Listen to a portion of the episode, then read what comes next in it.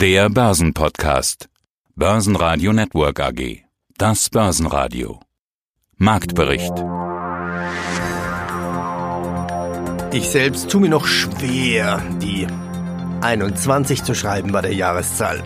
Willkommen im Börsenjahr 2021. Aus dem Börsenradiostudio A, Peter Heinrich. Servus. Der DAX erreichte mit 13.907 ein neues Rekordhoch. Hallo, Jochen Stanzl hier. Ich bin für die Marktanalyse bei dem CFD-Broker CMC Markets in Frankfurt zuständig. Wie starten wir ins neue Jahr 2021? Irgendwie scheint alles zu steigen. Kryptowährungen, Gold, Öl. Wie war der Jahresstand der Börsen? Wie war der DAX-Start? Sehr gut. Der DAX jetzt 222 Punkte im Plus. Der Bitcoin ist im Plus, äh, Gold ist im Plus, Öl ist im Plus, Silber steigt, die US-Indizes auf Rekordniveau. Was will man mehr, Peter? So kann ein Jahr doch starten, oder?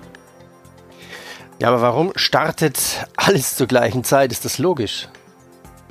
Es ist Liquidität im Umlaufen. Wir haben ja im Dezember erstmal nochmal neue Liquiditätsspritzen bekommen von den Zentralbanken und die Anleger sind bereit, über mögliche Verlängerungen von Lockdown-Maßnahmen hinwegzublicken und schon einen Schritt weiter zu denken, nämlich so zur Jahresmitte in die, Jahres, die Jahreshälfte hinein. Da könnte dann es besser laufen, vor allem für die, für die es letztes Jahr sehr viel schlechter gelaufen ist. TUI zum Beispiel rechnet mit einem Touristikboom in der Sommerzeit durch den Impfstart. Ja, das sind alles Hoffnungen, die eben gepaart äh, mit der Liquidität äh, jetzt wollte ich schon sagen, liquidieren. Ja, also die Bären sind schon fast liquidiert. Die Pessimistenwerte, die sind sehr, sehr niedrig. Und es sind sehr, sehr viele, die bullish sind und optimistisch sind und die werden derzeit belohnt. Gleich am Vormittag gab es das neue Rekordhoch. Der DAX schloss im Prinzip unverändert, denn es gab Gewinnmitnahmen. Schlussstand 13.726 Punkte. Heute im Programm Jochen Stanzel, Chartanalyse. DAX im Plus, Bitcoin über 33.000, Gold vor 2.000, Bodenbildung bei der Alibaba-Aktie. Ausblick für das Jahr 2021 mit Marco Bargel. Die Konjunktur wird sehr stark wachsen. Zehn Thesen. Und ein Interview mit dem Vorstand von GESCO. Ausblick 2021. Kerstin Müller-Kirchhoff. Die Aussichten gehen auf jeden Fall ins Positive. Chancen für GESCO? Alle Interviews finden Sie auch bei börsenradio.de in der Langversion. Ja, und wenn Ihnen dieser Podcast gefallen hat, dann bitte bewerten Sie uns mit 5 Sternen bei iTunes. Danke Ihnen.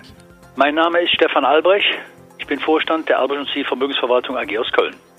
Depotcheck 2021. Fassen wir zusammen. Chancen, Risiken für das kommende Jahr.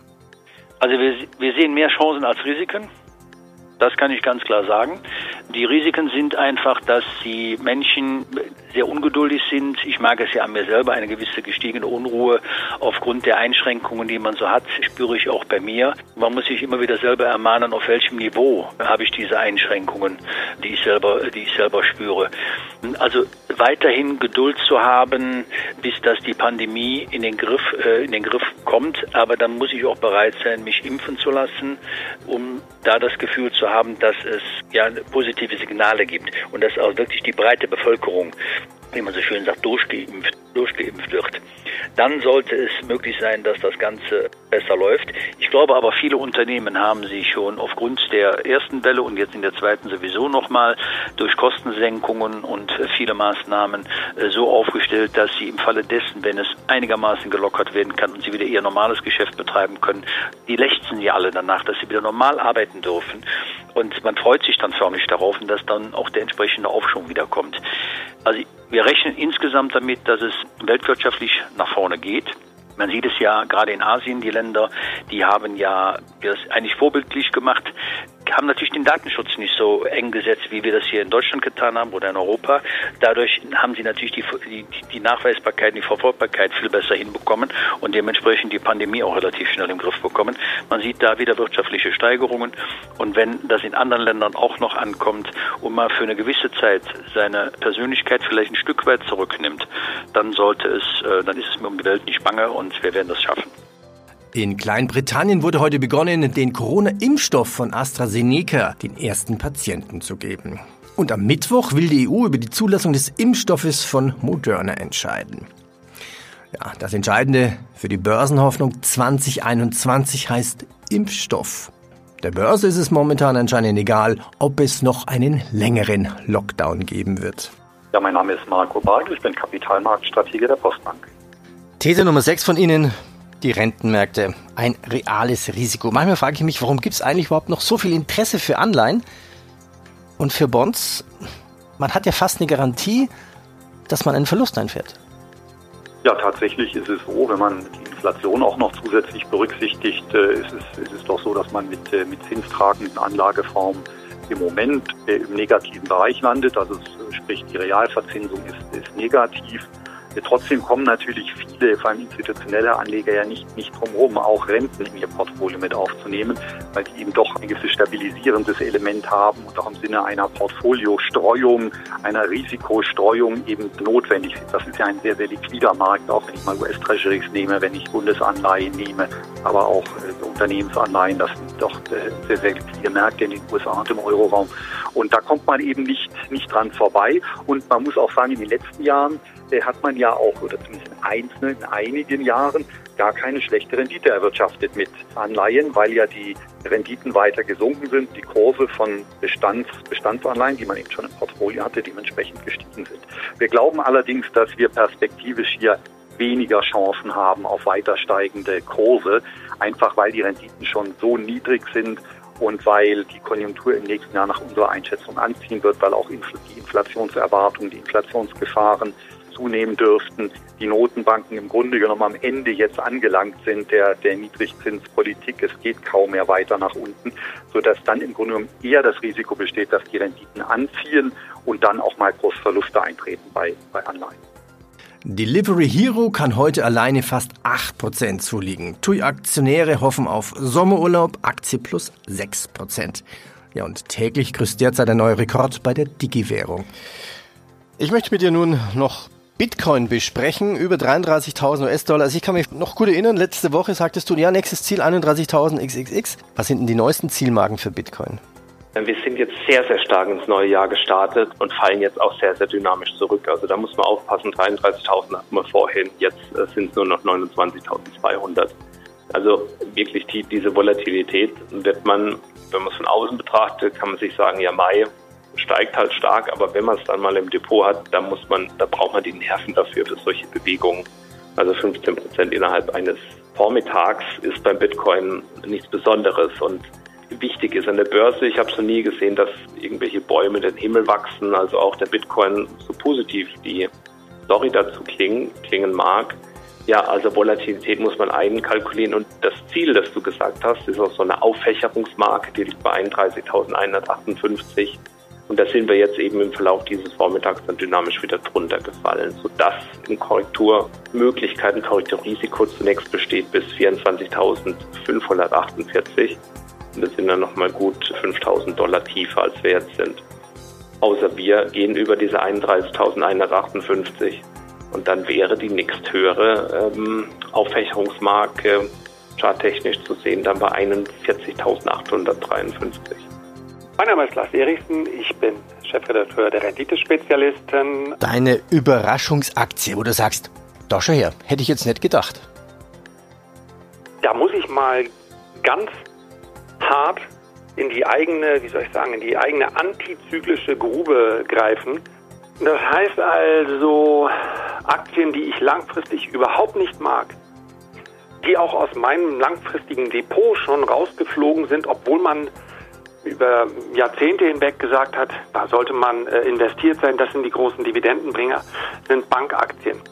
Wenn wir aber tatsächlich die Rückkehr der Inflation und damit auch die Rückkehr der Zinsen, und damit meine ich nicht nur den Zinssatz, sondern der reale Zins wird ja immer noch äh, auf am, am Anleihemarkt hergestellt, sprechen, dann können wir durchaus ein Comeback der Banken sehen. Und wenn, dann würde ich vielleicht gleich die größte und eine der stärksten Banken nehmen, so eine wie JP Morgan. Ich bin allerdings nicht investiert in der Aktie. Gibt es derzeit eine auffällige Aktie? Da muss man sagen, oh ja, die Alibaba, rote Vorzeichen oder grausliche rote Vorzeichen, je nachdem, wie jemand traden möchte. Einer der reichsten Männer Chinas, Alibaba-Gründer Jack Ma, ist ja seit Ende Oktober irgendwie von der öffentlichen Bildfläche verschwunden. Das liegt ein Bericht des Wall Street Journals jetzt nahe.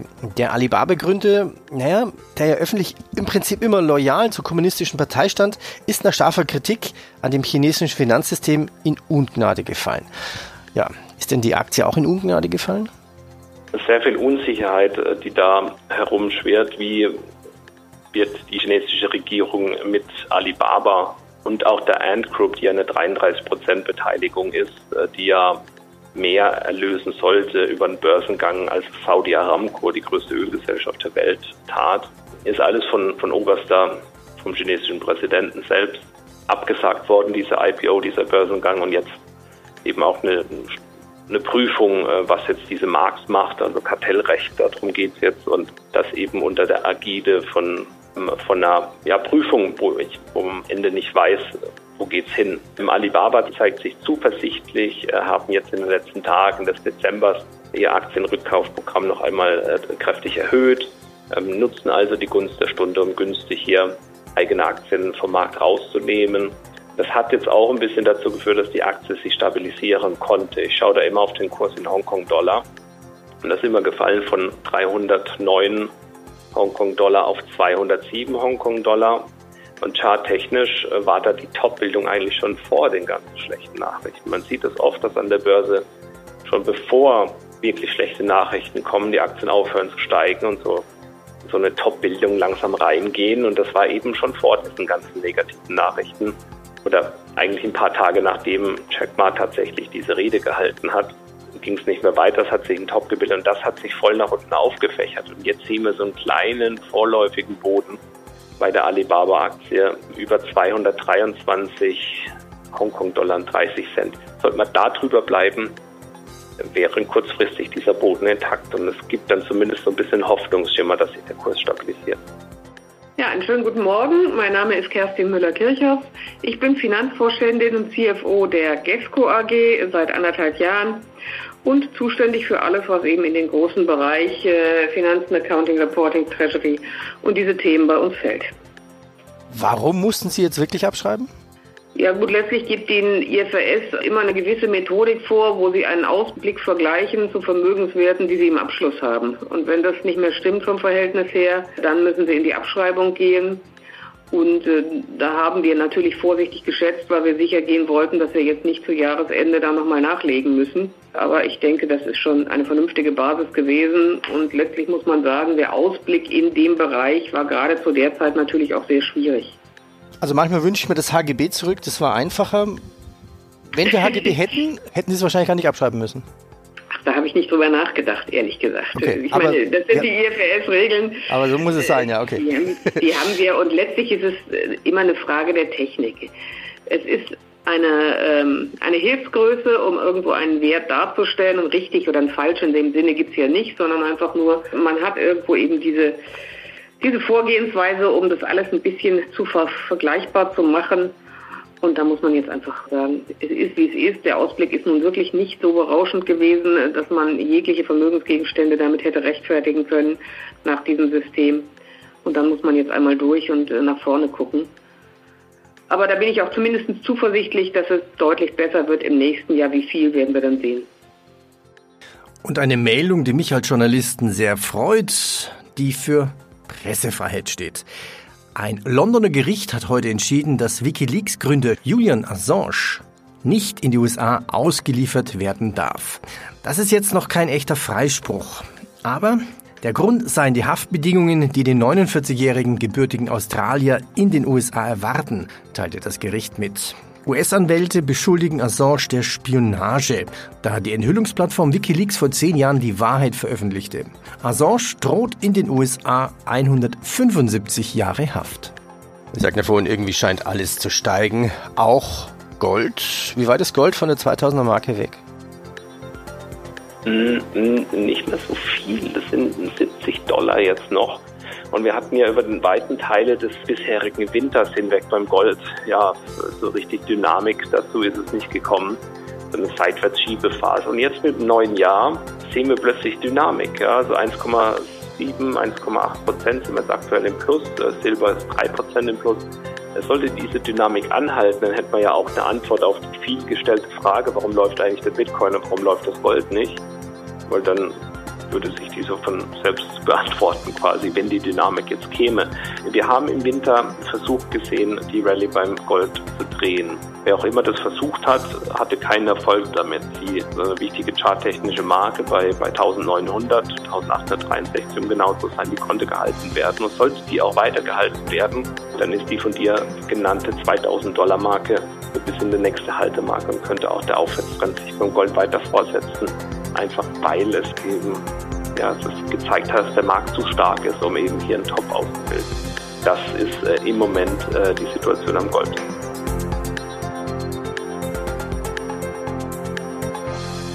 Börsenradio Network AG Marktbericht